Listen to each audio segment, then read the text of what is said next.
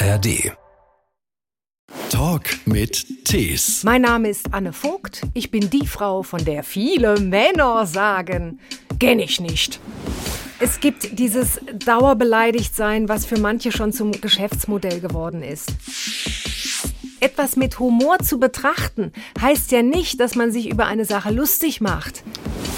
Ich bin ins Auto und habe meinen Mann angerufen, habe nur ins Telefon geheult. Ich werde nie wieder öffentlich vor mehr als fünf Personen was sagen. Die Leute sind heute oftmals lieber politisch korrekt, als dass sie einen Witz raushauen. Wenn du lustig sein musst, dann willst du auch ab einfach mal nur die Anne sein. Und nicht Anne, die Comedienne. Ein Podcast von SWR3. Hallo, mein Name ist Christian Thees. Und mein Name ist Anne Vogt. Ich freue mich, heute hier zu sein. Unsere Comedienne, die auch früher aber mal einen richtigen Beruf hatte. Also Ja, PR-Beraterin in der Modebranche 25 Jahre lang. und Vertrieb. Achso, und Vertrieb auch noch. Ja, und Vertrieb auch noch. 25 Jahre, ja. Ist das mehr wert als PR?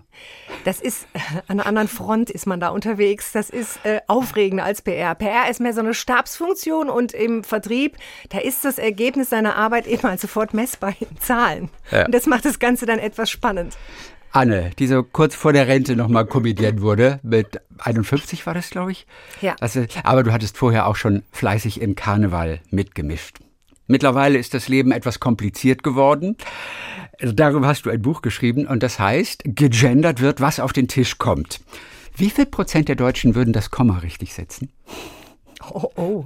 Gegendert wird, was auf den Tisch kommt. Ja, Leute, da ist ein Komma nämlich. Ja, da ist ein Komma. Du hast ja eine Lektorin. Jetzt in dem Fall würde es wahrscheinlich sogar auch ohne Komma funktionieren. Äh, Ich habe das ge gesch- geschrieben, ja, und habe mir gedacht, da kommt ein Komma hin, oder?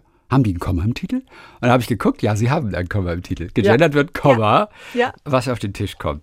So, das Leben ist also wirklich für uns alle etwas komplizierter geworden. Das hast du auch am eigenen Leib erfahren, als nämlich deine Tochter, die zum Studium in die weite Welt rausgezogen war, plötzlich wieder zu Hause war und sie war eine andere.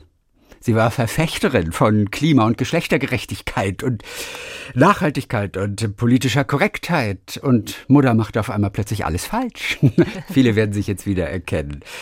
Deine Texte bewegen sich so ein bisschen zwischen Mutter oder Boomer-Mutter, Cis-Mann, der Vater des Kindes und natürlich einer, wie du glaube ich auch irgendwo schreibst, einer woken Wut Wutbürgerin. Was Ja. wahnsinnig schwer auszusprechen ist. Die woke Wutbürger. Mach du das mal bitte. Ja, Woke Wutbürgerin. Ah, ja, Also du, ich- ah, du nimmst, du machst ich- es nicht Englisch, du sagst Vogue statt Woke. Ja, Ich habe versucht, genau. es Woke Ja, aus das ist natürlich. Mach mal woke Wutbürgerin. Woke, nein, Woke. woke, woke Wutbürgerin. Oh ja, Ja. das ist schwieriger. Ja, Aber das, stimmt. das ist total schwer. aber Alliterationen sind ja eigentlich was Feines.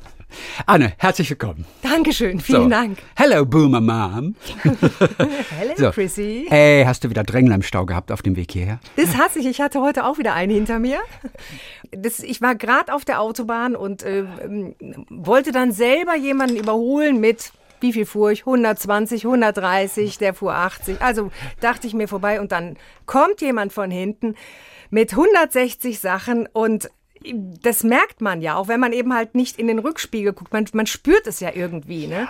Also das war wieder so ein typischer Drängler und da passiert mir manchmal so ganz komische Sachen passieren da, dass mich dann eben halt so die Kraft in meinem Fuß, mit dem ich das Gaspedal betätigen könnte, dass mich diese Kraft einfach verlässt.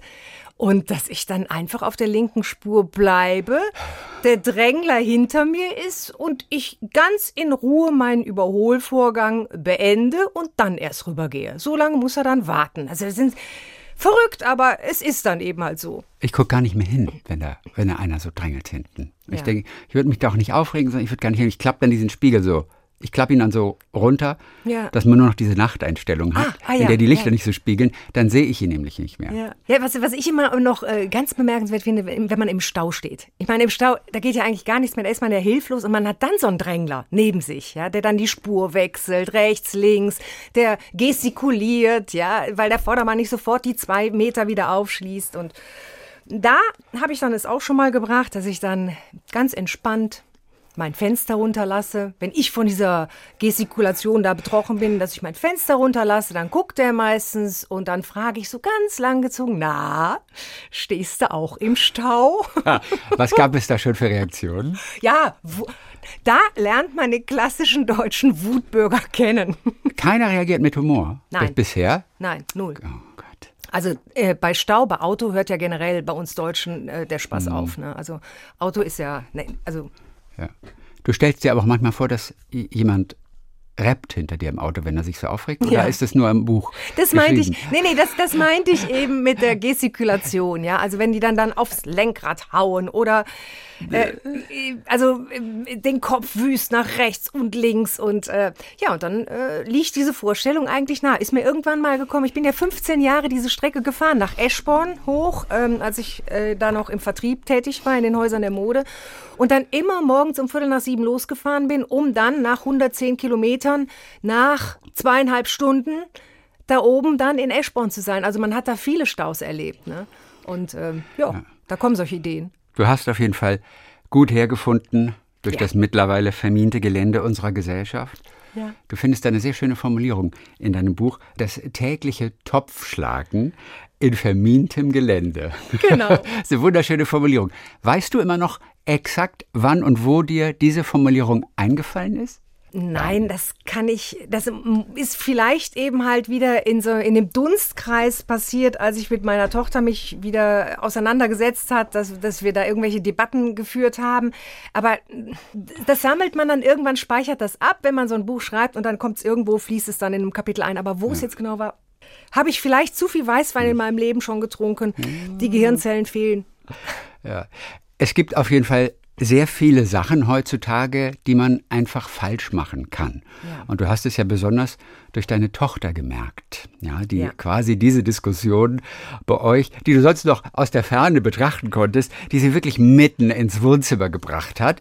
Diese Tochter und natürlich sind deine Texte satirisch und sie sind stark überzeichnet. Aber wie nervig war deine Tochter wirklich im echten Leben? Ja. Die hört da uns ja jetzt heute ich nicht, ne? Die schläft bestimmt noch. Ja, bestimmt. Da muss ich jetzt ein ganz großes ähm, Geheimnis lüften. Du hast gar keine Tochter. D nein, so schlimm ist es jetzt nicht. Äh, also so weit würde ich nicht gehen. Aber es ist natürlich vieles von meiner Tochter eingeflossen in diese Figur der Luise. Aber es sind auch ganz viele Beobachtungen eingeflossen, die ich eben halt in ihrem Umfeld, also in ihrem Freundeskreis, bei ihren Girls und Boys machen durfte, wenn ich mal wieder wie heute Abend auch, äh, diese coole Crowd hosten darf. Ne? Weinfest.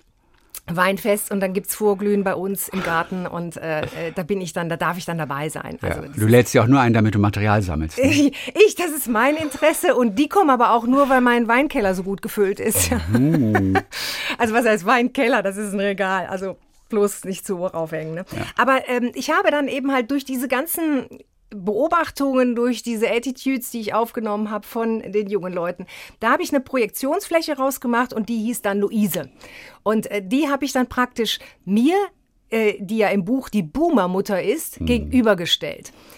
Das ist eben halt ein Spannungsfeld, was sehr humoristisch auch sein kann. Ja, also bei Humor gibt's ja verschiedene ähm, Ebenen. Der kann mal wirklich laut sein mit dem Holzhammer. Da gibt's auch so ein paar Passagen im Buch zu. Aber der kann eben halt auch mal kleinlaut und leise sein, der Humor. Was ist so ein Holzhammer-Beispiel? Ja, ich könnte jetzt mal, ich könnte mal ein paar Zeilen zitieren zum Thema Diversity. Ja. Ja, das, äh, warte mal, das kann ich mir, das suche ich mir mal direkt raus. Ja, genau. Ich, ich schnippel das Wo nämlich, haben wir ich das schnippel denn das nämlich hier? schön. Guck mal in Ruhe. wo Hier haben was- wir's. Okay, Hier gut. haben wir's. Also das sind, das ist eben halt eine, eine Situation, ähm, in der ich mit meiner Tochter über das Thema Diversity diskutiert habe. Also ich erzähle jetzt einfach mal, wie das dann im Buch geschildert ist. Um 13 Uhr steht Luise im Schlafanzug im Türrahmen meines Büros und nuschelt dösig über den Rand ihrer Müslischale. Hi Mom, du kennst doch Flo, oder? Ich aufgeweckt zurück. Ja, hübscher Kerl. Weiter kam ich nicht. Drei Wörter, zwei davon falsch.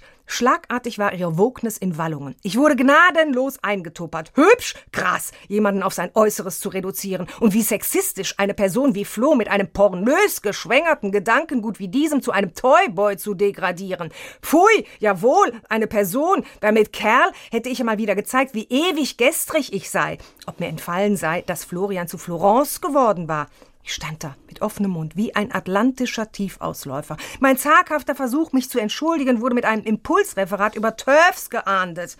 Ich bin empört, fühle mich missverstanden und falsch etikettiert. Ich bin keine Cis-Frau und erst recht keine TERF. Mein Kommentar fußt nicht auf Homophobie, sondern auf reiner Statistik, weil eben über 99,99 Prozent der Menschen hierzulande sich nicht einer Geschlechtsumwandlung unterziehen. Und für die restlichen 0,01 Prozent gilt, es ist mir egal, wann, wer, wie oft und warum untenrum die Vorwahl wechselt.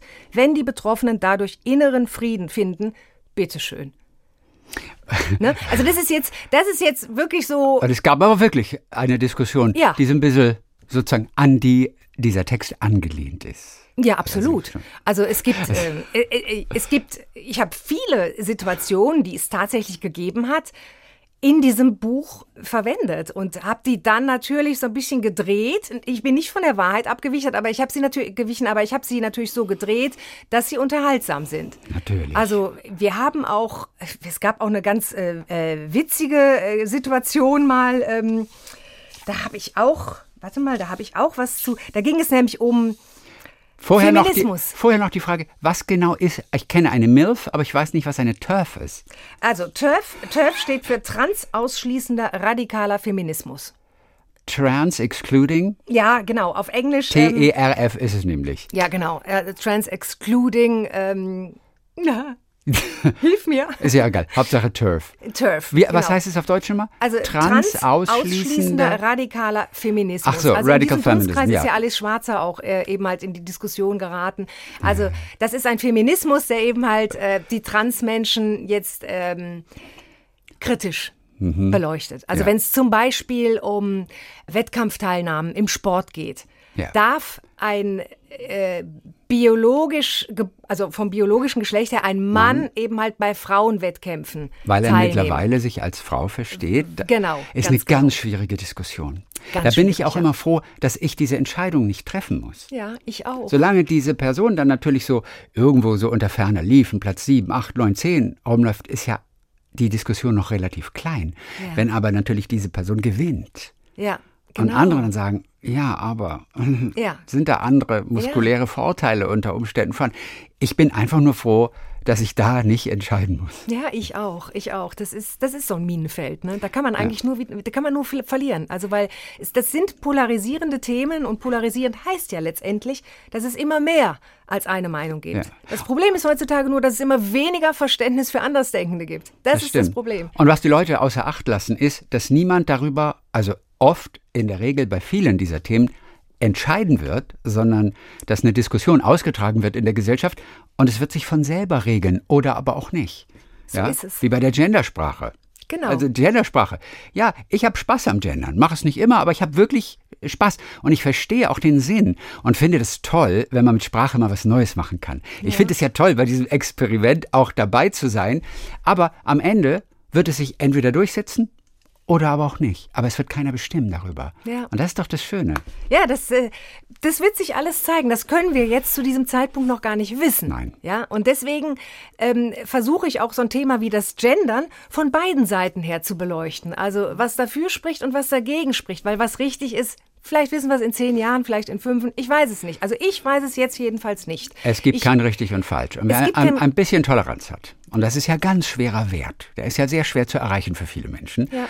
Wer ein bisschen Toleranz hat, der lässt das auch einfach mal an sich vorbeifließen. Ja, genau. Und mal gucken, wo es wirklich ans Ufer schwappt und auch vielleicht bleibt. Also bei mir ist es auch so. Äh, ich gender auch manchmal. Wenn ich zum Beispiel das Gefühl habe, mein Gegenüber braucht das jetzt oder fühlt sich verletzt, wenn ich jetzt nicht gender, ja.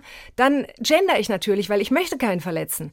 Aber ähm, so richtig aus Überzeugung jetzt äh, äh, darauf zu achten, dass ich auch bei abendlichen Runden eben halt immer gender, das tue ich nicht, weil es ist natürlich wirklich die Frage, ob man Geschlechtergerechtigkeit in, in, in Sprache gießen kann. Äh, das, die Frage stelle ich mir persönlich selber, beziehungsweise eben halt ähm, äh, äh, auch, ob, ob eine Sprache die Wirklichkeit und die Wirklichkeit, also die Realität mit allem, mit allen Gerechtigkeiten und sozialen Ungerechtigkeiten, ob die Sprache die Wirklichkeit ändern kann oder ob die Wirklichkeit das nicht aus sich heraus tun muss und die Sprache Vermutlich folgt. wird ja? das so passieren. Viele sagen ja auch, das ist nicht die Lösung. Also äh, äh, SpielerInnen oder Mhm. Ja. ob mit Sternchen, ob mit Doppelpunkt. Und, also ganz viele sagen, das wird, ist ein Versuch jetzt erstmal, aber es wird nicht die Lösung sein, die wir am Ende haben. Und da bin ich dann extrem gespannt, was da kommt. Andere haben ja zum Beispiel gesagt, mit dem I hinten. Und ich finde das gar nicht so blöd. Also Lehrer, LehrerInnen sind Lehrerie. Aha, Das klingt ja. jetzt vielleicht erstmal albern. Ja. Spielerie, Lehrerie. Ja, Äh, ja. Aber ich finde das, im Prinzip finde ich es okay. Und dann gab es mal einen Ansatz mit X. Ja. Den habe ich aber nicht so richtig verstanden, glaube ich, wie das funktioniert. Aus Professor wurde Profex. Oder? Profex, genau. Also so ein bisschen. War das ein Beispiel aus deinem Buch? Ja, genau. Also, da, da, da war das sogar bei dir. Es war eine Professorin äh, aus Berlin, die das eben halt mal äh, ins Spiel gebracht hat, diese, diese X-Endung. Ähm, Aber es war so arg verkürzt irgendwie. Ja, und es erinnert natürlich auch an- Profex. ja, alles oder, mit X, das hört oder- sich an wie ein Asterix-Comic. Oder ja. Doktor war Drecks. Das hattest du geschrieben. Und ich dachte, das war ein Gag dann aber. Ja, das Also, war ein äh, Gag. Da bin ich ja froh, weil das ist ja noch sehr verkürzt. Aber dieses mit X ist irgendwie ein Vorschlag, den gab's, ne? Oder mit Den I. gab's tatsächlich. Oder nee, nee, den gab's tatsächlich. Also den hatte sie vor, ach, das ist schon lange her. Da war die Genderwelle noch gar nicht so hoch äh, geschlagen. Da hatte sie das schon ins Spiel gebracht. Diese Endung, diese neutrale Endung mit X. Also LehrerInnen wären dann Lehrerrex. Genau. Und, F- Finde ich auch irgendwie witzig. Aber das hat sich nicht durchgesetzt. Aber das X ist ja ein, da ein Buchstabe, der jetzt gehört. plötzlich ganz groß im Kommen ist dann. Ja, das Auch auf stimmt. einem Gebäude ganz groß jetzt zu lesen ist, Ja. wo er vorher nicht war. Da war vorher irgendwas anderes, irgendein Vogel oder so. Also das X ist ganz groß im Kommen. Ja. Aber Lehrerrex. Ich meine, das macht unsere Sprache sehr X-lastig dann. Ja, ich meine, also. Ich äh, weiß nicht, ob das schön klingt. Ja, aber dieses Die X, da hast Spielerex, du schon recht. Spielerex. Also Meine Ex, meine Ex-Ex, meine Ex-Ex. Stimmt, aber meine früheren Exen. Ja. Also wenn du eine. Ex, eine Ex hast, dann wäre das meine Ex-Ex. ja, oh Gott. Ja, das ist schon wirklich, das ist schon, das nimmt dann Züge an, die sind schon ein bisschen komisch. Ne? Kannst du vielleicht mal ins Programm übernehmen dann? Ex-Ex, ja, ja, das ist- mein, mein Ex-Ex. Meine Ex-Ex. Ja. Also die Ex-Ex. Das schon, ja, Die merkwürdig. die Spielerex, die Comedian, Co Com Co Comedian, Comediex, Comedi ja, Ja, das ist immer, also es ist ja schon bei Kunde.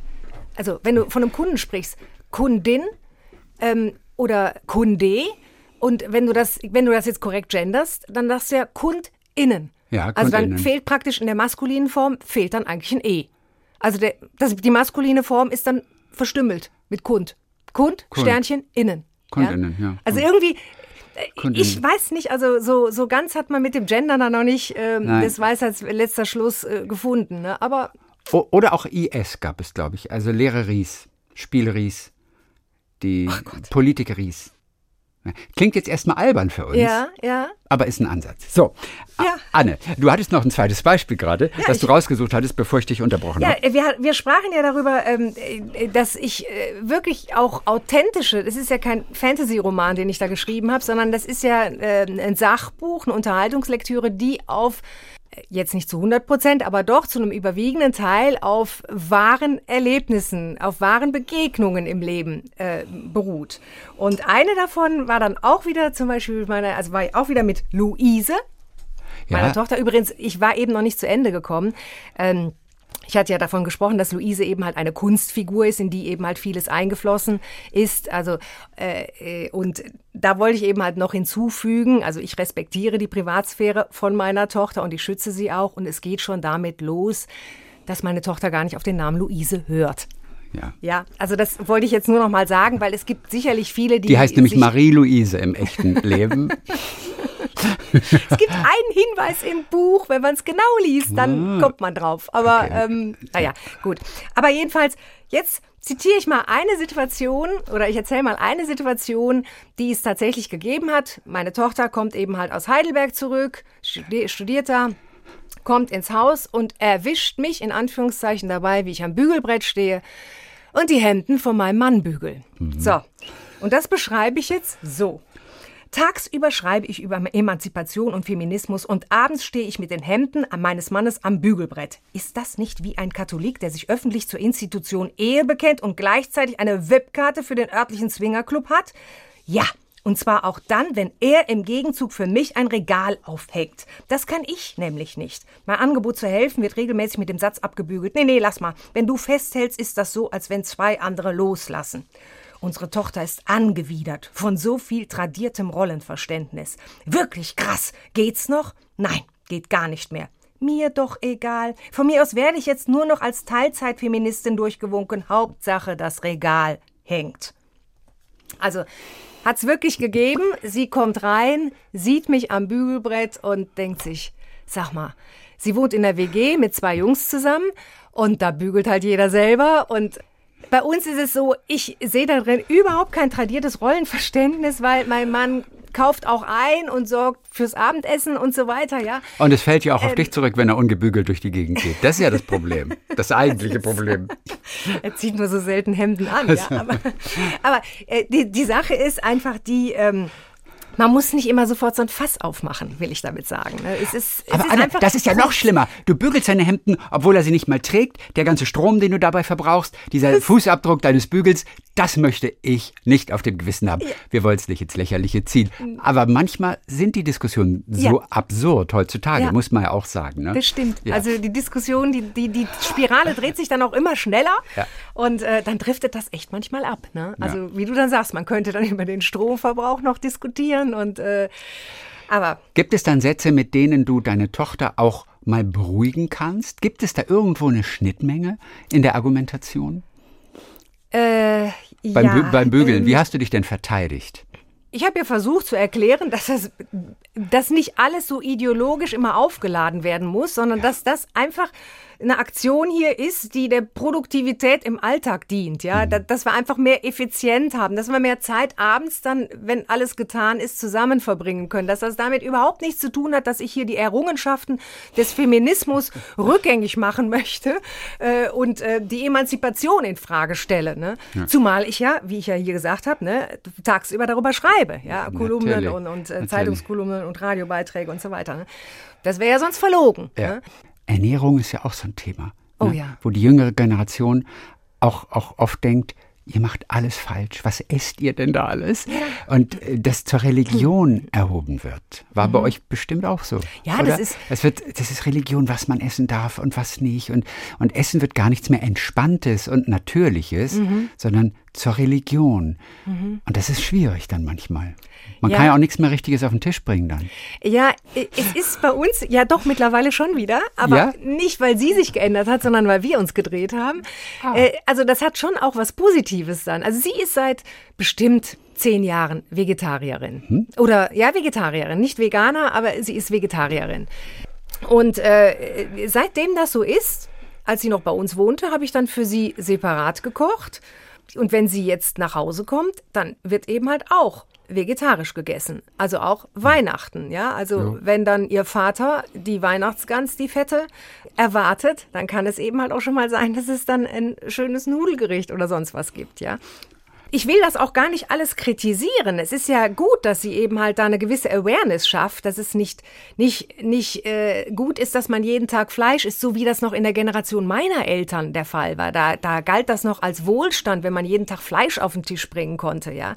Ich weiß noch, mein Opa, also wenn, der hat dann teilweise bei uns gewohnt und ich komme ja aus dem Rheinland und der hat da ganz großen Wert drauf gelegt. Und meine Mutter hat dann auch schon mal rheinischen Sauerbraten gemacht. Ja, das ist äh, im Rheinland eben ein Traditionsgericht. Wurde übrigens früher aus Pferdefleisch gemacht. Ja, ja, hört ja. man ja immer wieder. Auch und, heute gibt es irgendwo noch Pferdefleisch ja. bei mancher Metzgerei zu essen. Ja, und mein, mein Opa, der war dann auch noch so unsensibel, dass er dann eben halt, wir Kinder saßen am Tisch, dass er dann noch gesagt hat, ja, guck an, gestern noch geritten, heute schon mit Fritten. Ja, also ne, hat er das wirklich gesagt oder nein? Das sagt Anne. Das sagt Anne. Volle Kanne Anne sagt mein, das. Der hat das Opa, wirklich so gesagt. Mein Opa war so. Mein Opa, aber er war ein liebenswerter, wirklich ein amüsanter, liebenswerter Mensch und solche Dinge hat er rausgehauen. Das, das ist wirklich wahr.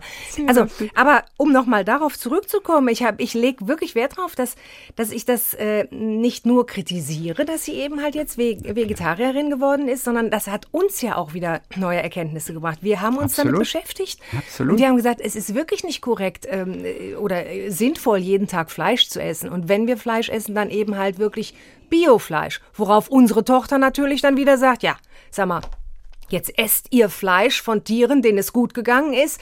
Ihr, also sie sagt dann nicht, ihr solltet mal lieber dann Fleisch essen von hier den Tieren, äh, die, für die der Schlachthof eine Erlösung wäre. Das sagt ja, sie natürlich nicht, sondern lieber gar kein Fleisch essen. Ne? Sie hat dann eine gewisse Awareness bei uns geschaffen und das ist gut. Das ist gut. Man kann ja auch voneinander lernen. Auf der anderen Seite, und das erwähnst du ja auch in dem Buch, haben wir so viele kleine Nebenkriegsschauplätze mittlerweile in unserer Gesellschaft, mhm. dass man gar nicht mehr sicher sein kann, ob wir hier über die wirklich wichtigen Themen heutzutage noch reden. Ja. Oder? Es gibt überall, gibt es diese kleinen, ich weiß gar nicht, ob die uns gesellschaftlich weiterbringen. Diese ja. ganzen, es ist schön, dass es sie gibt und wir werden sie auch nicht verhindern. Und da ist ja auch viel Wahres dran. Die Schnittmenge wäre unter Umständen größer, wenn es nicht so militant wäre alles, wenn es nicht alles so in Extremen immer gleich ausarten muss. Oder funktioniert nur dann Veränderung in der Gesellschaft? Auch das ist möglich. Ja, das ist genau meine Denke auch. Ja, wir wissen es nix. würde vielleicht funktionieren, wenn man es nicht so verbiestert angeht, das Ganze. Ne? Also wenn, wenn, wenn diese, wenn die Meinungsführer eben halt nicht diesen, diesen, diesen Absolutheitsanspruch hätten, nur meine Meinung ist richtig und alle anderen Meinungen gehören verboten. Das ist so eine Denke heutzutage, die ich ja unter anderem auch mit dem Titel kritisieren will. Dieses gegendert wird, was auf den Tisch kommt. Das ist ja angenehm angelehnt an das gegessen wird, was auf den Tisch kommt. Und ist ja in seinem Absolutheitsanspruch soll es steht es eben steht dieser Titel halt für diese ganzen ähm, Belehrungen, Befehle und Bevormundungen, die es ja in der heutigen Zeit doch gibt, ne? Und ja. ähm, die die äh, viele einfach auch leid sind. Dabei müsste deine Tochter eigentlich sehr glücklich sein über diese Mutter, die ja eigentlich dahingehend auch sehr nachhaltig ist als Comedian, dass Witze ja auch gerne einfach immer noch recycelt werden wieder. Ja. Also entschuldige bitte, nachhaltiger geht es doch gar nicht. Ja, genau. Als, als Witze. Die immer, äh, woran erkennt man einen Veganer? Oh, ähm, jetzt höre ich was Neues. Er sagt's dir. Ah, ja, das stimmt. Das, das ist der beste Witz aller ja, Zeiten. Das ist, und, und ich, das ist gut. Das ist, der ist, der ist so treffend, der macht, ist so zutreffend. Ja. Und das sind fünf, sechs, sieben Worte. Ja. Aber woran erkennst du einen Veganer? Er sagt's dir. Ja. Das ist so herrlich. Ja. Neulich, neulich, äh, neulich sprach ich mit einer Musikerin und, und, und, und, sie ist auch so äh, sehr vegan, sieht es aber mittlerweile auch mhm. etwas entspannter. Und sie sah einen Cartoon und äh, das war ein Cartoon, wo alle so um das Grab bei einer Beerdigung herumstehen. Und der Pfarrer sagte dann nochmal, möchte noch irgendjemand etwas sagen? Und es meldete sich jemand und sagte, ja, ich bin vegan. ja, das ist was Schönes. Genau, die Jasi Hofer, die Musikerin, die hat ja. mir den neulich erzählt. Das ja. war auch sehr schön. Hat sie nochmal einen, einen, einen draufsetzen können. Ja. ja, also es ist tatsächlich so, wenn man die Sachen ein bisschen weniger ähm, absolutistisch sehen würde, wenn man sie ein bisschen versöhnlicher äh, führen würde, die Diskussionen, ja, über Ernährung, über äh, Diversity, über Mobilitätsfragen auch, ja. ja. Ich glaube, wir kämen da schon weiter. Was hast du denn alles schon geändert in deinem echten Leben aufgrund dieser ganzen Auseinandersetzungen, teils kritisch, teils laut, teils liebenswert mit deiner Tochter. Was hast du in deinem Leben schon geändert? Fahrt ihr immer noch das gleiche Auto wie früher? Ja, ja. Das geht auch nicht so schnell. Ja, das, Ein Auto das, muss auch an sein Lebensende kommen, dass man dann auch wirklich ja, das ist ja, umsteigen kann. Ne? Das ist ja auch, ja, genau, das ist ja genau die Frage. Ne? Soll man jetzt ein Auto, was jetzt gerade mal 120.000, 130.000 gelaufen hat, soll man das jetzt wegschmeißen, diese, diese, äh, äh, wie sagt man, diese ähm, Take, Make, Waste-Mentalität? Soll man das jetzt wegschmeißen oder verschiffen lassen in Kongo? Ja, weil äh, es wird ja nicht verschrottet, ja, sondern es taugt ja noch. Um sich dann eben halt ein E-Auto zu kaufen, ja, ist das nicht auch wieder irgendwie kontraproduktiv, weil äh, das Auto läuft ja noch. Das läuft auch noch 40, mhm. 50.000 Kilometer, ja. Und ähm, genau. muss man sich äh, dafür jetzt eben halt ein neues Auto äh, anschaffen. Ich spreche in dem Buch ähm, da, also gerade was die E-Autos angeht, ne, da habe ich auch mir so eine kleine Passage mal rausgesucht. Beispiele hier genau. Da cruist du endlich, da cruist, da cruist du jetzt endlich mit deinem E-Auto guten Gewissens durch, durchs Asphaltparadies und musst dir dann anhören, dass die Flatrate fürs ökologische Gewissen nicht E-Auto, sondern kein Auto lautet, mhm. weil die Ressourcentriage längst auch hier angekommen ist. Denn die Metalle, für die die Karosserie dieser Autos gebraucht werden, fehlen beim Bau von Solaranlagen. Soweit so ernst, und das ist ja auch eine Message, die darüber ja. kommt. Ne? Wer das nicht auf dem Schirm hat, und jetzt komme ich wieder ins Humoristische, wer das nicht auf dem Schirm hat, hält Nickelback auch für eine Heavy-Metal-Band. Also unterhaltsam, eine ernsthafte Message ja. gedroppt. Du hast dein Buch da. Ja. Ich habe mir irgendetwas notiert, was mich sehr zum Lachen gebracht hat oder Freude gemacht hat. Und ich habe mir nur aufgeschrieben, Flaschenöffner, Seite 178. Ich ja. weiß aber nicht mehr, was es war. Irgendeiner hat irgendeinen Spruch mit einem Flaschenöffner ja. gemacht. Das war irgendwas Den ganz Böses. Was, was war das? Ich weiß es nicht mehr. Ja, da ging es, da ging es. Äh, Flaschenöffner. Ja, da geht es um die korrekte Wortwahl im Alltag. Ja. Da geht es um die korrekte Wortwahl im Alltag und ähm, da liefere ich einfach ein Beispiel und sage, sage dann den Leserinnen und Lesern, wenn. Du meinst den LeserInnen? Den LeserInnen. Den Leserie. Ja. Den Leserie, Le Leser, Rex, Le ja. den Lesenden. Lesenden. Damit kann ich gut leben. Okay. Den mhm. Lesenden. Ja. ja. Den sage ich dann, also korrekte Wortwahl im Alltag. Ähm, Beispiel. Wenn ein Chirurg zu seiner OP-Schwester sagt, den Flaschenöffner bitte, und die OP-Schwester daraufhin antwortet, auch wenn Sie die Kommunalpolitik dieses Mannes nicht schätzen, es heißt immer noch Skalpell, Herr Doktor. Dann finde ich das berechtigt. Wenn aber mein Freund Dicky beim Weight Watcher Treffen sagt, ich hätte mal eine Frage an die Runde und dann aus der politisch korrekten Ecke beschimpft wird mit die heißt Sandra, du Rollrasen, ja, dann finde ich das nicht berechtigt. Also das ist das Beispiel, was du meinst, ne? Und ähm, korrekte Wortwahl. Und dann gehe ich eben halt genau, das ist die Einleitung zum Gender-Kapitel. Ja, da, da, gehen natürlich gleich ganze Geschichten wieder los. Die Frage ist, ist das Chirurgenschnack? Äh, Sagen die den Flaschenöffner einmal. Sagen die für Skalpell Flaschenöffner. Ich, ich weiß nicht. Ich kenne keinen Chirurg. Weißt also, jede Berufsgruppe hat ja so ihre Ausdrücke. Sagt, ja. mal, ein Flaschenöffner. Ja. Also ich habe schon oft unter Messer gelegen.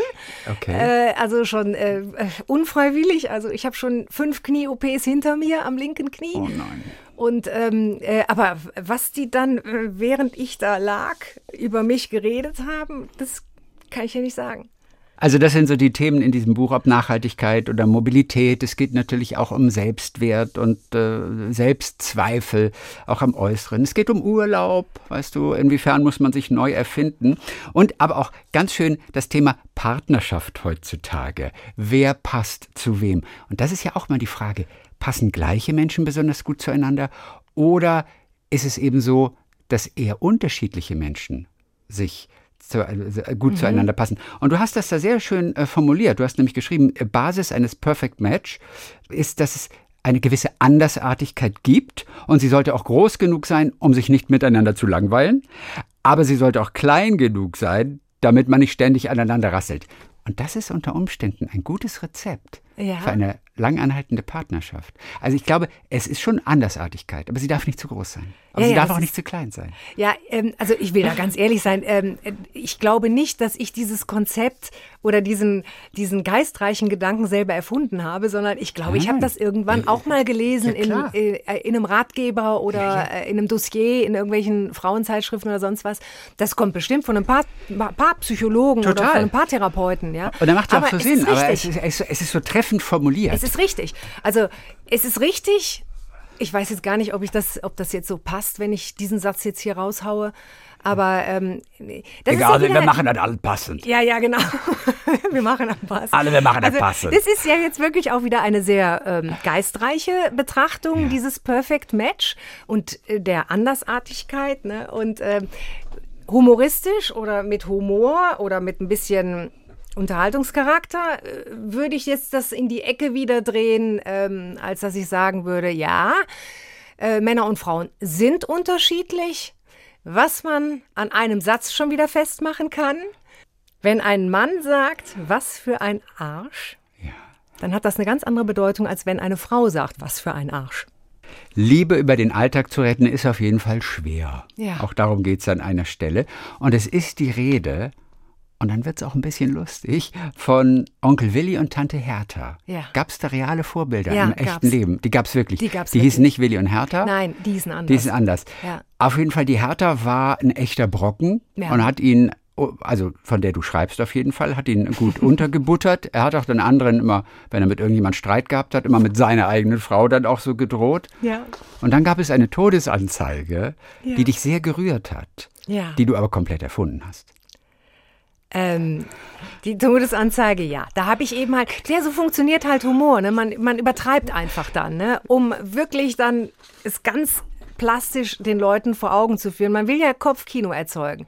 Und diese Todesanzeige, ich weiß nicht, ob ich sie jetzt noch auf die Reihe bekomme. Ja, und du kannst sie aber hier, du kannst sie hier einmal ablesen. Also, ähm, also die Todesanzeige lautete, erste Zeile, nach einem überaus harten und qualvollen Leben, nächste Zeile, hat Herr Wilhelm Jumpers, nächste Zeile, geboren am 13.11.1947, nächste Zeile, am 15. März endlich seine Ruhe gefunden. Letzte Zeile, die Beerdigung seiner Frau Hertha findet am 22. März auf dem Hauptfriedhof statt. und ich, und ich frage mich, ob jemand mal wirklich so eine Anzeige geschaltet hat. Denn es gibt ja auch durchaus sehr viel Persönliches, manchmal auch wirklich eine gewisse Leichtigkeit bei mhm. Begräbnissen in Formulierungen, Grabsteinen. Ja. Da stehen ja auch manchmal ganz originelle Sprüche mittlerweile. Auch so lustige Sprüche, die für eine Person standen. Und ich wusste jetzt nicht, was Onkel Willi für einer war. Ja, ob, der, ja. ob der so einen gewissen Humor hatte oder ob der vor allem gelitten hat. Ja, also Onkel Willi war zum Beispiel, also ich nenne jetzt auch einfach mal Onkel ja. Willi, äh, war einer, der auch wirklich, das ist jetzt auch nicht erfunden, der immer gesagt hat, es ist egal, ähm, also wie viele Freunde du hast, siehst du daran, wie viele zur Beerdigung kommen. Äh, aber er hat es lustiger formuliert. Ne? Er hat es mhm. wirklich lustiger formuliert.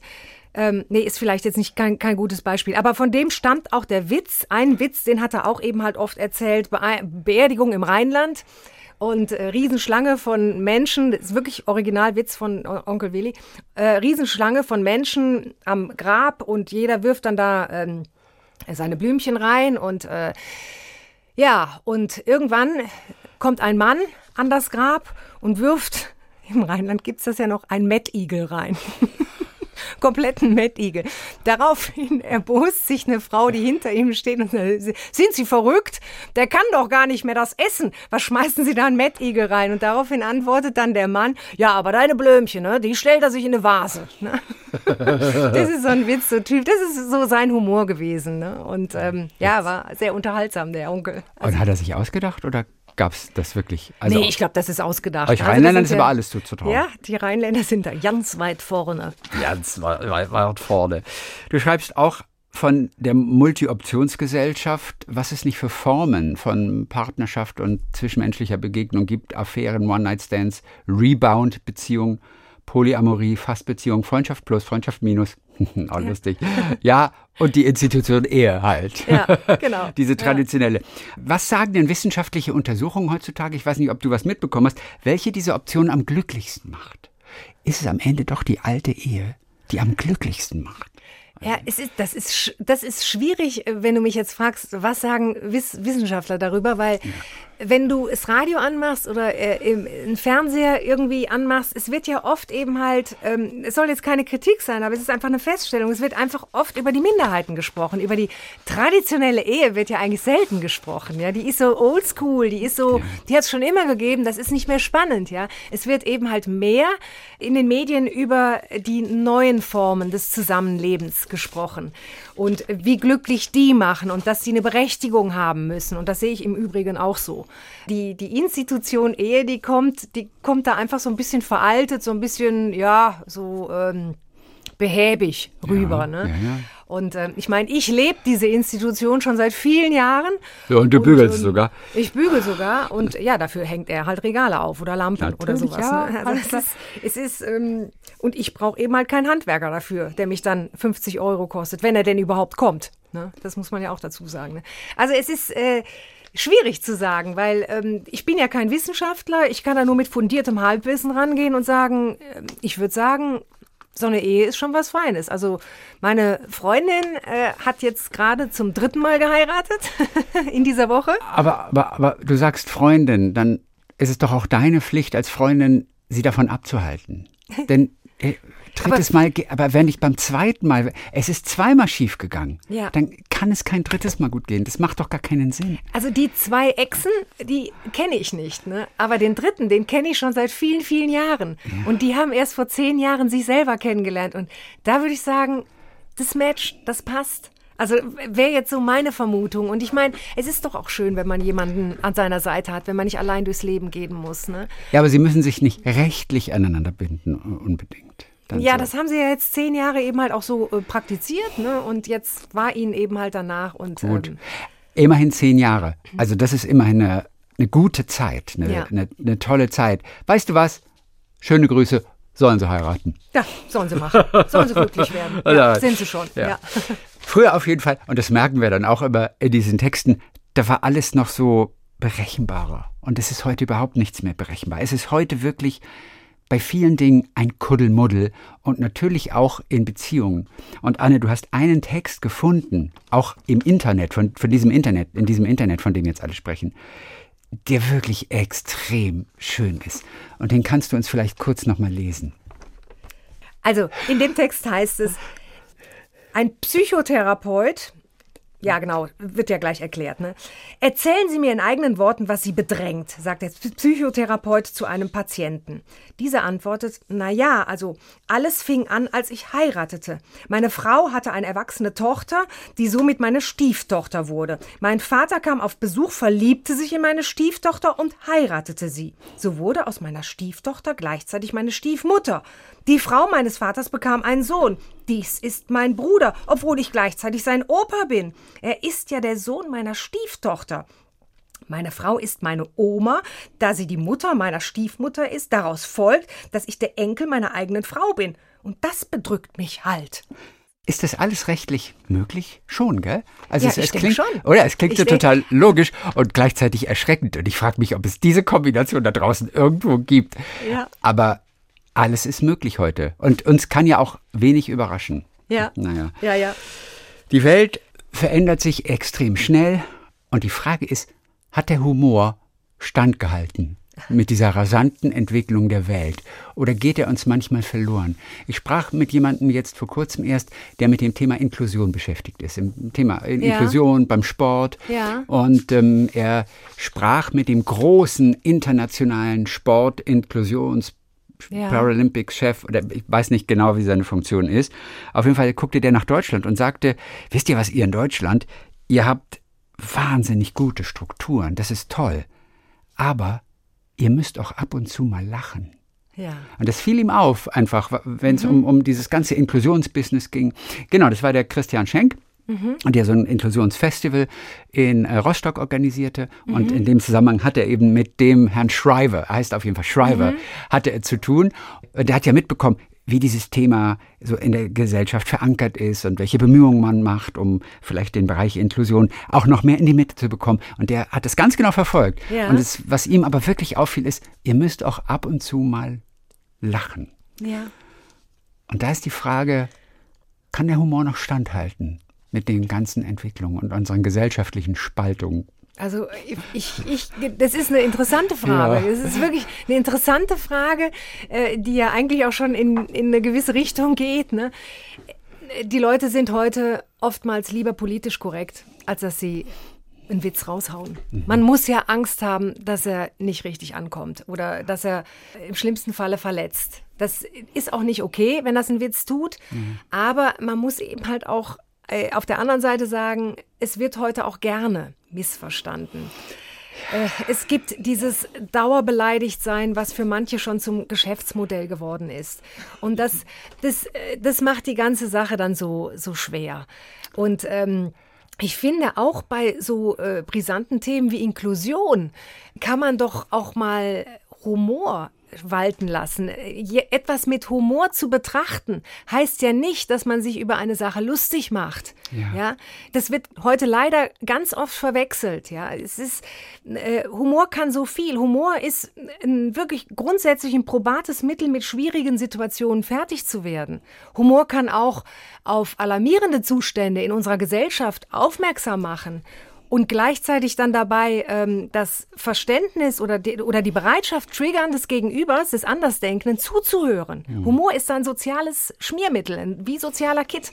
Ja. Und deswegen ist es eigentlich schade. Ich, die Engländer sind da anders drauf. Die Engländer, ich habe neulich mal so einen Satz gelesen, kriege ich wahrscheinlich auch wieder nicht mehr auf die Reihe, aber da hieß es, wenn ein ähm, äh, gebildeter englische, äh, eine gebildete englische Person ein Gespräch über ernsthafte Themen führt, dann fließt immer schwarzer Humor ein.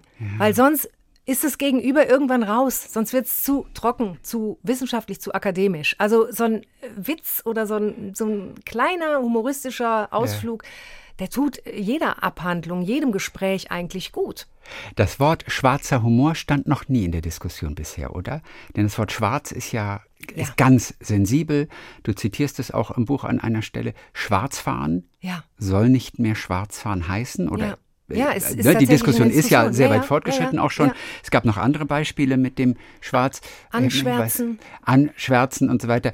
Schwarzer Humor. Ja. Das ist, äh, ist war noch ja, nicht in der Kritik bisher, oder? Äh, Habe so. ich bisher noch nicht gehört, ja, habe okay. ich noch nicht gehört, aber wird sicherlich auch noch kommen. Ne? Also das ist ja, äh, ist ja eigentlich, ähm, ne, also alles, äh, man will ja eben halt, ähm, indem man dieses Wort Schwarz vermeidet, äh, irgendwie äh, People of Color Werten, negativ zu ne? konnektieren. Das, das, das, will man damit vermeiden. Ja, ja? und das ist ja auch in Ordnung, aber es gibt eben halt dann auch wieder, und das erzähle ich ja auch in dem Buch, es gibt aber dann auch farbige oder schwarze. Äh, ich habe einen Restaurantbetreiber eben halt ähm, äh, zu Wort kommen lassen, der ein Restaurant zu Mooren, mhm. glaube ich, ähm, dem das gehörte. Und der gesagt hat, und das ist echt, mir, ne? Und das also, ist echt, und das, das ist, echt? das ist tatsächlich echt, ne? Ich, ich lass mir, ich möchte mir nicht von Weißen vorschreiben lassen, wann ich mich verletzt zu fühlen habe so reagiert, also sehr souverän mhm. reagiert mhm. er darauf. Er kann eben mal die ganze Aufregung auch nicht verstehen. Ne? Ja. Aber bei meiner Tochter ist das ein Riesenthema. Ne? Also ich habe ja auch erzählt, und das hat es auch gegeben, dass sie schwarz gefahren ist. Und bei mir dann äh, eben halt, weil immer noch erster Wohnsitz ihr Elternhaus ist, dann die Bescheinigung von den öffentlichen Verkehrsbetrieben reinflatterte, 60 Euro. Und als ich dann eben halt äh, sie dann zur Rede stellte, so von wegen, ja, was, also, was, was was ihr da wieder eingefallen wäre, Schwarzfahren. Oh, da war das Schwarzfahren an sich eigentlich gar kein Thema mehr, sondern ja, weil wie sie, hat es, sie hat es genutzt, um davon abzulenken, von, von dieser Geschichte. Verstehst du? Christian, das mag sein, aber sie hat es so glaubhaft getan, ja, dass ich gedacht habe, um Gottes Willen, jetzt, was habe ich da, was ja. habe ich da losgetreten? Ja, also ich ja. möchte ja jetzt nicht, dass sie mich für einen Rassisten hält, ihre Nein. eigene Mutter. Nein. Also, ja. Das so. ist unsere Gesellschaft. Alle Seiten haben ein bisschen recht. Ja. Und mal hat die eine Seite ein bisschen mehr recht als die andere, aber so nur schwarz und nur weiß, ja. um diese Farben dann auch in einem anderen Kontext, der wirklich relativ harmlos ist, zu verwenden, geht, eben nicht. Und mhm. ein bisschen mehr Gelassenheit manchmal würde allen gut tun. Ja. Du bist ein bisschen auch mit diesem Buch die Anwältin der humorigen Seite, um das Ganze mal auch wirklich mit Humor zu betrachten. Ja. Also, gegendert wird, was auf den Tisch kommt. Ja. Jetzt wollen wir dich ein bisschen natürlich kennenlernen mhm. mit deiner Geschichte. Es ist ja wirklich toll, dass du mit 51 erst mhm. auch mit Hilfe von SWR 3 ja. und unserem Comedy-Nachwuchswettbewerb, mhm. dass du so auf die große Bühne, auf die Comedy-Bühne gekommen bist, abseits jetzt von dem Karneval, den du ja auch vorher schon gemacht hast. Das ist schon eine irre Geschichte. Vor allem, weil du ja noch nicht mal wie 51 aussiehst. Ach, ja. Ne, äh, äh, auch also, das ist ja, 51 bin ich aber. Also Teile ja, von mir. Ja, ja, aber es sind. mein Knie ist jünger. oh ja, mehrfach, mehrfach reborn. Ja, genau. mehrfach neugeboren. Aber das ist schon wirklich ganz lustig. Also 25 Jahre dort in der Modebranche. Und wann fing das mit dem Karneval denn an? Ähm, das fing 2013 an. Auch gar nicht ähm, so lange her. Nee, 2013 fing das an und zwar auch, äh, das, das war auch ganz ähm, ja, zufällig eigentlich. Ähm, wir hatten gute Freunde in Bensheim an der Bergstraße und der wurde 50, der Mann. Und ähm, da habe ich mir dann überlegt, da musst du ein bisschen was machen, weil der Rheinländer macht ja gerne was. Ne? Der verkleidet sich gerne und ja, der, ist, der ist ja auch gern auf der Bühne und ähm, äh, ja, und teilt sich gerne mit. Und ja, und da habe ich dann eben halt eine Liza Minnelli äh, gemimt und habe eben halt über den Jubilar eben mhm. was gesungen. Ja. ja. und da war einer im Publikum, der gesagt hat, das ist ja super, äh, das gefällt mir unheimlich gut, du musst zu uns auf die Bühne kommen. Also wir machen ah. Karneval in Bensheim. Das war eben halt noch relativ klein. Und ähm, das habe ich dann auch äh, mal in einer Kampagne gemacht. Also Kampagne heißt die Zeit, die man von Januar bis Aschermittwoch dann ähm, da verbringt. Und äh, dann kam jemand auf mich zu und meinte so, hör mal, du bist eigentlich eine Nummer für eine größere Bühne, versuch's doch mal in Mainz. Und dann bin ich nach Mainz gegangen äh, zum Gonsenheimer Karnevalsverein äh, und habe dann da im kurfürstlichen Schloss zwei Jahre oder drei Jahre, ich weiß es gar nicht mehr genau, äh, habe ich dann da gestanden und habe dann da ähm, als Rednerin auf der Bühne reüssiert. Okay, war das gut im Nachhinein? Äh, mir hat es großen Spaß gemacht. Nee, ich, aber auch warst du gut. Ich, war das inhaltlich auch gut von dir, damals also, so diese ersten Jahre? Ja, ich, äh, dazu sage ich dann gleich noch eins, also was sehr menschliches. Ich, ich glaube schon, dass ich nicht ganz schlecht war, aber ich war noch ganz jung, also ich war noch ganz frisch in dieser Branche. Und es gab eben halt eine Situation, da soll ich freitags und samstags auftreten. Und äh, freitagsabends hatte ich einen Bombenerfolg vor dem Mainzer Publikum. Also alle haben unheimlich gelacht und dadurch wurde mein Vortrag wahnsinnig lang. Ich durfte nur 20 Minuten und ich war irgendwie ah, weit drüber, weil ich musste natürlich warten, bis die Leute zu Ende gelacht haben.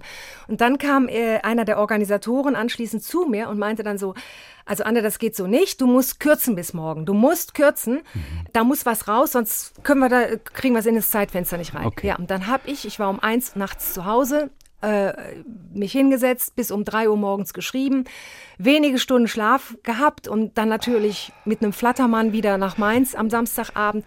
Jetzt muss man sich vorstellen, so eine Rede übt man ja drei Monate, damit die sitzt, ja damit die nicht nur gesprochen wird, sondern richtig performt wird. Und du hast doch kein Pult vor dir, Nein, wo du ablesen kannst. Absolut frei, mhm. ne? absolut frei. Okay, okay, okay. Ja, ja. Und äh, so und dann werden auf mal ganze Passagen rausgenommen, ganze Passagen. Und der, die Intro musste geändert werden. Und dann passierte Folgendes: Samstagabend äh, ich war auf irgendwie Position 4 und vor mir wurden die Ehrengäste begrüßt. Mhm. Das Ganze der Oberbürgermeister von Wiesbaden, von Mainz, ne? Äh, Klaus Kleber, Gundula Gause und alle vor mir wurden begrüßt und mir wurde immer, ich wurde immer flatteriger, ich wurde immer, und dann hieß es so, und jetzt kommt eben halt unsere Rednerin und dann Anne Vogt und ich kam auf die Bühne. Ich übertreibe nicht, ich stand auf der Bühne, kompletter Blackout. Kompletter Blackout. Wenn man einen Blackout innerhalb einer Rede hat, also wenn man schon was gesagt hat, dann ist es vielleicht noch erträglich. Aber wenn man es direkt am Anfang hat und man steht vor einem prall gefüllten kurfürstlichen Schloss und man oh findet Gott. nicht rein. Christian, ich sage dir, eine Minute ist eine Ewigkeit. Und dann habe ich irgendwann, also ich guckte in ratlose Gesichter. Ich war, ich, also wie elektrisiert, oh. mir fiel nichts ein. Und ähm, ja, und dann ähm, habe ich dann irgendwann angefangen. Das Problem war, ich habe mittendrin angefangen, die Vorgeschichte fehlte, die Gags konnten nicht verstanden werden. Ich guckte in ratlose Gesichter. Und, es war so furchtbar. Es und, war so furchtbar. Du, hab, du, hast dich nicht abbringen lassen davon. Nee, Auf jeden Fall für den Rest deines Lebens. Du bist tatsächlich wieder auf die ich, Bühne gegangen. Ich bin ins Auto und habe meinen Mann angerufen, habe nur ins Telefon geheult. Ich werde nie wieder öffentlich vor mehr als fünf Personen was sagen. Das war, das war mein Fazit. Ich, ich tue es nie wieder. Ja, und äh, dann äh, rief dann, am nächsten Tag rief mich dann der Organisator an und meinte, es tut mir so leid, ne? es tut mir so leid, du bist ja eigentlich noch ein Youngster, ne? Und ja. ähm, oh dass, dass ich dich in diese Situation gebracht habe, das ist wirklich, das ist. Ähm, aber äh, klar, auch das muss man lernen. Ne? Und, ähm, An deiner Stelle hätte ich in der Hosentasche aber den Zettel mit der Rede gehabt. Ja, also für solche Notfälle. Ja, aber das macht man nicht, oder was? Oder? Man, man lernt, man lernt. Also das habe ich daraus gelernt. Das äh, habe ich danach nie wieder so gemacht. Man lernt aus so vielem. Ich habe irgendwann auch mal so eine Shopping Queen, so eine Art Carmen Geist gespielt im Karneval, auch wieder im kurfürstlichen Schloss. Und habe von einem Abend auf den nächsten meine Requisiten, nämlich diese Shopping-Tüten, die ich extra gebastelt hatte, mit Chanel, mit SCH draufgeschrieben und so, hatte ich stehen lassen und die Putzfrauen haben sie weggeschmissen. Fehlten am nächsten Tag meine Requisiten. Ne? Lernt man auch, ne? darf man nie machen. Ja, hättest du mal den Boys fragen können, ne? Weißt ja. du, das ist auch ein Rheinländer. Rheinländer geben sich einander Tipps. Ja, Bei genau. dem wurde der Fettfleck der Museumsgegenstand war. Ich glaube, es war der Fettfleck, der ich weggewischt wurde. Ja, ne, der genau. berühmte Fettfleck oder in der Wanne wurde, der oder weggeschrubbt. also, das ist auch so ein Klassiker. Du warst aber auch im Kölner Karneval da. Ja, der ist nochmal eine Nummer härter, oder? Ja, äh, es war dann eben halt auch so, mit meinem rheinischen Singsang oder mit meinem, man ja, hört es ja einfach ja. und ich gebe mir ja auch überhaupt keine Mühe, das Wo bist vermerken. du geboren? In Aachen. Du bist auch Aachen war das, Ich bin Öscher. Eine Aachener Printe bist du. Ja, ich bin eine Aachener Printe, genau. Mhm. Und ähm, äh, ja, und irgendwann Nein, ich merkte aber, ich werde da nie so 100% akzeptiert werden können in Mainz, weil Mainz und Köln sind ja zwei Hochburgen im Karneval. Und die sind, die sind jetzt auch nicht sich unbedingt immer wohlgesonnen. Mhm. Ja, jeder will besser sein als der andere, mhm. obwohl eigentlich die zwei Karnevalsarten völlig unterschiedlich sind. Ja, der Karneval in Köln ist mehr der Partykarneval und der ja. Karneval in Mainz ist mehr der literarische Karneval. Ja, und wann ist man besser? Wann ist man besser? Ja, also man muss einfach gut bist du, wenn du Stimmung in den Saal bekommst. Okay. Das ist das ist das A und O. Okay. Ne? Okay. Und das ist in Köln noch mal wesentlich schwieriger als in Mainz. Und es ist doch auch viel schwieriger, in Köln überhaupt reinzukommen in diese Szene. Oder ist das ja. doch total schwer? Ja, ich, äh, ich bin durch die Agentur von Guido Kanz äh, dann vermarktet worden. Also okay. äh, ja, seit 2013 oder 2014 oder 15 war es, ich weiß es jetzt nicht, nee, 16 glaube ich sogar erst. Ne? Seit 2016 war ich dann über die Agentur von Guido Kanz im Karneval unterwegs, im Kölner Karneval. Und der ist eine feste Größe. Und das ist der, feste der ist ja Größe. auf, auf zehn Veranstaltungen pro Tag ja. ungefähr. Der geht ja von Veranstaltung zu ja. Veranstaltung. Und der spricht dort einfach nur. Also er ist, der ist auch ein Büttenredner. Ja, der ist, ne? der ist äh, der, äh, Comedian, Büttenredner, das ist ein Allrounder, okay. äh, der das also wirklich alles beherrscht. Ja. Guter Mentor für dich. Gut bespielen, ja. Also äh, ganz großen Respekt. Ne? Zehn habe ich nie gemacht. Also bei mir waren es dann vielleicht am Abend so vier aber Veranstaltungen, drei, vier. Nein. Irgendwann habe ich gesagt, ach bitte, vielleicht nur drei, weil bei mir war es ja immer so, ich bin dann freitags hochgefahren von meinem Wohnort hier in der Pfalz, ne, 300 Kilometer Richtung Köln, den ersten Auftritt in Königswinter, den zweiten in Bonn, dann Köln Süd und dann ins Elternhaus nach Aachen zum Übernachten. Dann war es meistens halb zwei. Ja. Und dann am Samstag eben halt vielleicht äh, den Kölner Kreis oder das südliche Ruhrgebiet abgegrast und am Sonntag dann auf dem Weg runter in die Pfalz wieder noch eine Herrensitzung in der Eifel mitgenommen. Mhm. Also das ist schon, ich, ich war danach platt. Weil man schläft ja auch nicht sofort. Ne? man hat ja so viel Adrenalin im, im Blut. Und du musst zwischendurch auch trinken, vermutlich. Das habe ich nie gemacht. Das, Nein, nee, also wirklich nicht. Nee, diese, dieses Nein. Erlebnis in Mainz mit dem Blackout, das saß also, so tief, das saß so tief. Also, ähm, und das war ja eigentlich mehr oder weniger unverschuldet, aber wenn ich jetzt hier mir auch die Kölsch-Geschichte gegeben hätte, also das, das wollte ich nicht riskieren. Aber ohne Casting dann im Kölner Karneval. Viele müssen durch ein Casting. Das blieb dir ja. erspart. Nee, das habe ich dann auch noch gemacht, weil also der Olymp des Kölner Karnevals ist ja die Kajuja. Ähm, äh, katholische Jugend Köln, irgendwie äh, ist das ja für die Abkürzung, ja. Die äh, äh, machen Castings und ähm, da muss man durch drei Castings äh, durchlaufen, damit man dann die Chance hat, eben halt an dem großen Vorstellabend im Oktober im Tanzbrunnen, das ist eine mhm. große Event-Location in Köln, dann dabei sein zu können. Und da ist dann eben halt äh, der Kölner Express, äh, der WDR und alle sind sie da. Und ähm, das habe ich dann ähm, ja, das habe ich dann auch zwei Jahre gemacht. Ein Jahr davon äh, hat das äh, bedingt funktioniert, weil das war Corona und da hat man eben halt so eine mhm. virtuelle Sitzung gemacht. Ne? Und oh, dann ja. wurde eben halt, wurden die Beiträge alle aufgezeichnet, da musste ich dann in so ein Studio und äh, dann wurde das eben halt nachher zum Streamen freigegeben. Und das zweite Mal war dann letztes Jahr und äh, da war ich ein bisschen enttäuscht, weil ich war in allen drei Casting-Durchgängen ähm, eigentlich gut. Die Leute kamen nachher zu mir und meinen so, super, wir haben viel gelacht und einer sagte sogar, also für mich bist du gesetzt und einer der ganz Großen äh, äh, im Kölner Karneval, egal. Ja, jedenfalls, ähm, dann durfte ich trotzdem nicht in Tanzbrunnen. Okay. Und mir sagte dann einer als Argument, ja, du bist ja kein Kölscher, kommt ja aus Aachen. Oh. Und das war, war ein bisschen befremdlich. Also das wusste er eigentlich vorher. Dann, weil an so einer Rede schreibt man ja Total. seit ein Jahr schreibt man an so einer Karnevalsrede, weil die muss ja unglaublich aktuell sein. Aber deswegen, gerade deswegen kann man doch gar nicht ein Jahr lang dran schreiben, ja, du, du wenn sie aktuell arbeitest immer um. Also ja, du, du ersetzt dann immer und du musst vor allem, das ist der Unterschied zwischen Comedy und Karneval. Ja, was du ist musst, der? Genau. Äh, im, im, im, in der Comedy kommen die Leute ja, um dich zu sehen. Die zahlen Eintritt und mhm. die sitzen dann da und die wollen dich hören. Ja. Dem Karneval ist es den Leuten oft egal, wer da vorne steht. Die wollen sich feiern. Und dann ist es laut in den Sälen und äh, die große Challenge im, im Kölner Karneval ist vor allen Dingen, sich dann innerhalb der ersten zwei Minuten die Aufmerksamkeit zu erarbeiten okay. von den Leuten. Und das geht nur, indem du wirklich alles, was, was wirklich richtig gut ist, musst du nach vorne packen in deinem Vortrag und dann alle 30 Sekunden einen Gag raushauen. Okay. Wie fängst du an, eine solche Karnevalssitzung? Also, wie, wie beginnst du? Weil ja. gerade die ersten 30 Sekunden ja. und zwei Minuten so wichtig sind. Ähm, Was bringt man da am Anfang? Ja, also äh, äh, ich, ich habe, also was habe ich gemacht? Also äh, Moment, wie war das noch? Also einmal habe ich zum Beispiel, bin ich auf die Bühne gegangen und dann wird man, kommt, kommt natürlich Applaus. Und dann habe ich gesagt, vielen Dank für den äh, tosenden Applaus, finde ich absolut angemessen.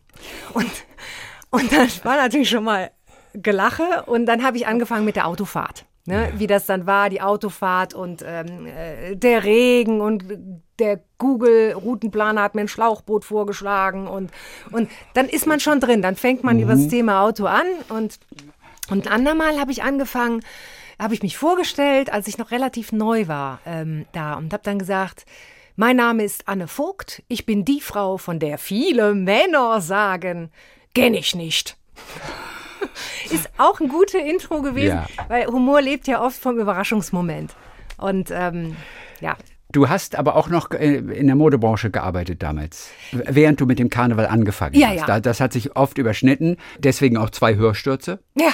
Oder? Die also ich auch, du, ja. du, wolltest es wissen. Ja, Und dann ja. hast du das aber wirklich aufgegeben zugunsten Comedy, Mhm. Auftreten, Schreiben für Zeitungen, Artikel, Blogs und natürlich auch auf der Bühne. SWR 3, volle Kanne Anne. Ja.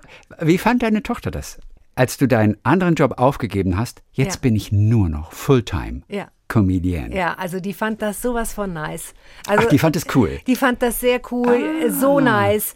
Das ist natürlich auch ein Job, der, ähm, der hat ja irgendwie äh, eine Aura. Ne? Comedian, Radio, äh, äh, also man steht ja in der Öffentlichkeit und das ist, ähm, also sie fand das immer, sie fand das äh, sehr cool, wenn sie darauf angesprochen wurde auf mich. Von ihren Lehrern damals noch. Cool. Manchen ist es ja peinlich auch. Ja, Weil die nee. sind es gewohnt. Ihre Eltern sind schon bekannte Schauspieler, bekannte Comedians. Die wächst damit auf. Und irgendwie findet sie es dann dabei doch cringe.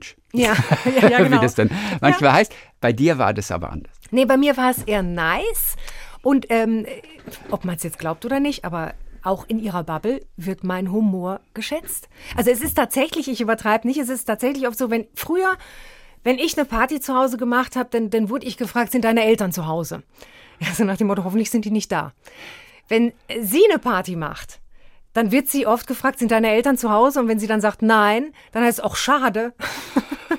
Es ist wirklich so. Also, und es ist, ähm, also ich wurde jetzt sogar in die WhatsApp-Gruppe aufgenommen, die sich immer für Schorlewanderungen und alles verabredet. Also, ja, das ist, das ist ein Ritterschlag. Das Mit dir kann man saufen, verstehst du? Das ist das Problem. Ja, ja, ich glaube, die heißt auch Setzen und Saufen heißt die Gruppe. ja, es ist halt falsch. Also, inwiefern war das auch ein Risiko? Einfach so komplett diesen Alltagsjob, den normalen Job aufzugeben? Und plötzlich, und du warst ja auch als Comedian, dann, wenn du beim Karneval bist, dann ist das schon eine vorgeglühte Gruppe, die bei den richtigen, sag ich mal, Worten, Betonungen gut in Wallung gebracht werden kann.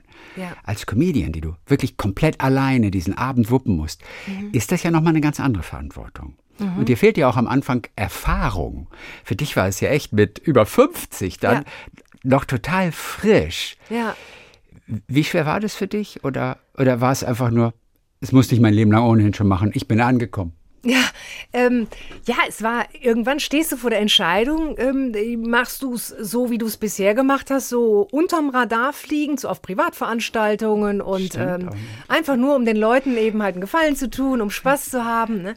Äh, oder machst du es, wagst du diesen Schritt in die Professionalität? Ne? Und vor der Entscheidung steht man irgendwann. Und ich muss dazu sagen, ich habe ja 25 Jahre Modebusiness gemacht. Ne? 25 Jahre, das ist ja eigentlich schon ein ganzes Berufsleben. Und ich hatte einfach mal Lust auf was Neues. Und ähm, Aber der ich- warst du auch früher schon immer. Der auch in, der Familie, auf Veranstaltungen. eigentlich, Also eigentlich habe ich das immer schon gerne der gemacht. rheinische Maul, Großmaul, wie sagt man bei euch? Ja, das warst du immer schon. Das, das, das war ich immer. Die, die Veranlagung trage ich in mir. Das sind meine Gene. Und die habe ich eben halt, das habe ich manchmal einfach rausgelassen. Ne? Aber ähm, es ist jetzt doch, es hat sich doch was geändert. Dadurch, dass ich das jetzt wirklich tagtäglich mich damit beschäftige, mit Comedy, mit lustig sein und so. Mir fehlt manchmal abends die Leichtigkeit, dann auch noch in Gesellschaft lustig zu sein. weil ja. äh, es ist ja oft so, wenn. Musst wenn, du das denn überhaupt? Nein, ich glaube nicht, dass es jemand Nee. explizit erwartet, aber es heißt dann auch oft, ja, die Anne kommt, auch wird der lustig, ne? Ja, Nein, es klar. ist eben halt nicht so. Wenn du das acht Stunden am Tag, wenn du lustig sein musst, dann willst du auch abends einfach mal nur die Anne sein. Und nicht Anne, die Comedienne, sondern einfach nur die Anne. Ja. Und dich hinsetzen und einfach mal andere erzählen lassen. Und die will keiner mehr. Weißt du, die normale Anne, die, die will keine mehr. Oh, das nagt natürlich auch am Selbstwertgefühl dann. Ja. Was du dir extra mit der Bühne erarbeitet hast. Inwiefern hast du gemerkt, ich stehe auf der Bühne und es hat Auswirkungen auf mein Selbstwertgefühl. Ich entwickle das plötzlich auch.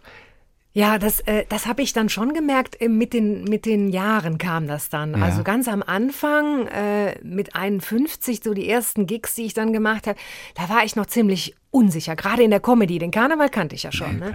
Aber gerade in der Comedy, da war ich dann noch so unsicher. Find nur ich das lustig oder finden die anderen das lustig auch? Ne? Und diese Unsicherheit hat das Publikum auch manchmal gespürt. Und deswegen war der Durchbruch eben halt auch nicht so groß. Ne? Mittlerweile ist das anders. Mittlerweile hat man so viel Anerkennung bekommen.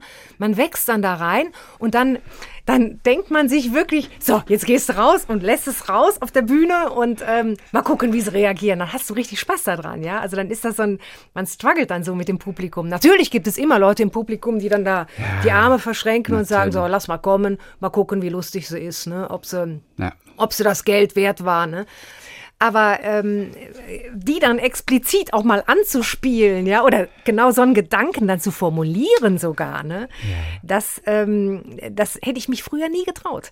Aber mittlerweile hat man eine gewisse Souveränität, weil man auch schon viele positive Kritiken bekommen hat oder man merkt das ja dann, wenn man wieder gebucht wird und dass man dann einfach sagt, das gönne ich mir jetzt. Okay. Das soll jetzt so sein. Negative Kritiken sind hart. Ja. Oder gerade am Anfang. Ja. Es wird immer sehr schnell persönlich. Und Ja. du alleine auf der Bühne, die Ja. du aus deinem Leben erzählst, Ja. äh, das geht gar nicht anders. Ja. Also schon Schauspieler nehmen es ja persönlich, wenn sie mit ihrer Rolle bei irgendeinem Kritiker nicht angekommen sind. Deswegen schaffen es ja auch ganz viele, das überhaupt nie jemals zu lesen. Mhm. Aber du willst bestimmt auch lesen, oder? Ja, natürlich. Ich lese Man giert natürlich nach der Bestätigung. Ja, und dann, ähm, ja, äh, klar, also es gibt diese, äh, diese kritischen Berichterstattungen. Äh, klar, ich meine, Humor ist ja immer subjektiv, ja, und ich, das ist ja nun mal mein Business, der Humor.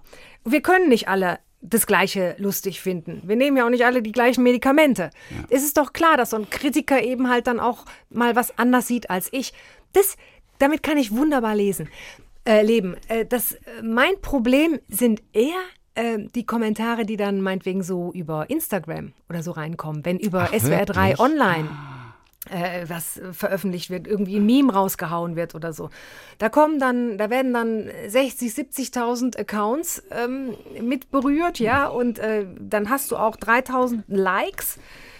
Aber du hast eben halt dann auch, das war jetzt beim letzten Mal so, ich glaube, drei richtig böse Bemerkungen dabei. Die du immer haben wirst. Ja, es, geht, du- es geht auch nicht ohne. Die hast du immer, aber äh, dann verlieren diese 3000 Likes direkt an Gewicht. Ich weiß, Also manchmal du- reicht ein du- negativer du, Kommentar. Genau. Und dann, dann bist du da drin und dann denkst du dir, warum? Ja, was hast du falsch gemacht? Ja, und das beschäftigt dich dann viel mehr als diese 3000 Anerkennungen äh, und Bestätigungen, die du von den anderen bekommen hast. Unser Das Blick ist immer doof. auf dem, auf, dem, auf dem Schlechten. Wir sehen immer erst, in der Natur des Menschen liegt es. Ja, Wer das schafft, es zu verändern, ist der große Gewinner. Aber wir konzentrieren uns immer nur auf das, was falsch ist. ja, Weißt du? Also das, äh, was falsch ist, wo wir sagen, der war beim Fehler. ja. Eigentlich Das- könnte man doch so viel positive Energie Ja. aus dem anderen ziehen und sagen, komm, ist egal, ne? Also, Wenn jemand mal schreibt, ob jetzt bei Instagram oder aber auch noch schlimmer, finde ich es, ist dann, wenn es offiziell in einer Zeitung ist. Anne Vogt versuchte lustig zu sein, Komma, ist es aber nicht. oh. Aber das ist schon hart, Das oder? ist wie ein Todesurteil, ja. Also so würde ich es empfinden, ja. Das ist, das ist brutal, ja. Ja. Ich weiß gar nicht, ob die Menschen, die sowas schreiben, sich, äh, sich Gedanken darüber machen, was sie damit verursachen. Ja, das ist ja wirklich fast an der, das ist, das ist Cancel Culture. Weißt du, äh, äh, wenn man, wenn da steht, sie versucht lustig zu sein, dann bezieht sich das ja eigentlich nur auf diesen einen Vortrag, den der Kritiker gesehen hat. Aber wenn dann im Nachsatz steht, sie ist es aber nicht, dann meint das den ganzen Menschen. Und das ist das, das ist ja im Prinzip eine, eine Art, eine Unterart von dieser Cancel Culture. Da wird der ganze Mensch gecancelt, ja. Und das ist, äh, das ist ungerecht. Also das ist so unfair und das ist schade, dass es sowas gibt, ja. Anne, heute Abend ist Weinfest. Wirst Oh. du die lustige Anne sein oder darfst du einfach die normale Anne sein? Ich, ich warte mal ab. Wahrscheinlich bin ich erstmal die normale Anne und dann nach einer Schorle könnte sich das Blatt dann wenden. Anne, wie schön, dass wir dich ein bisschen besser kennengelernt haben. Vielen Dank. Du hast ein neues Buch geschrieben über all diese Themen, über die wir mit großem Eifer in der Gesellschaft diskutieren. Du plädierst dafür, das Ganze auch manchmal vielleicht mit etwas mehr Humor zu nehmen. Deshalb haust du da voll rein mit dem satirischen Blick auf ja. all diese Themen. Gegendert wird, was auf den Tisch kommt. Ja. So, das äh, neue Buch von dir. Ja. ja. Vielen Dank, dass ich hier sein durfte. Lieber Christian, liebes SWR Dreiland, vielen Dank für Ihre Aufmerksamkeit, für eure Aufmerksamkeit. Ja. ja. Und wir hören dich sowieso. Ja. Anne, Immer mal regelmäßig in SWR 3. Jetzt könnt ihr sie auch ein bisschen lesen. Dankeschön für heute und viele Grüße. Bis ja. bald wieder. Vielen Dank. Danke, dass ich hier sein durfte. Talk mit Tees.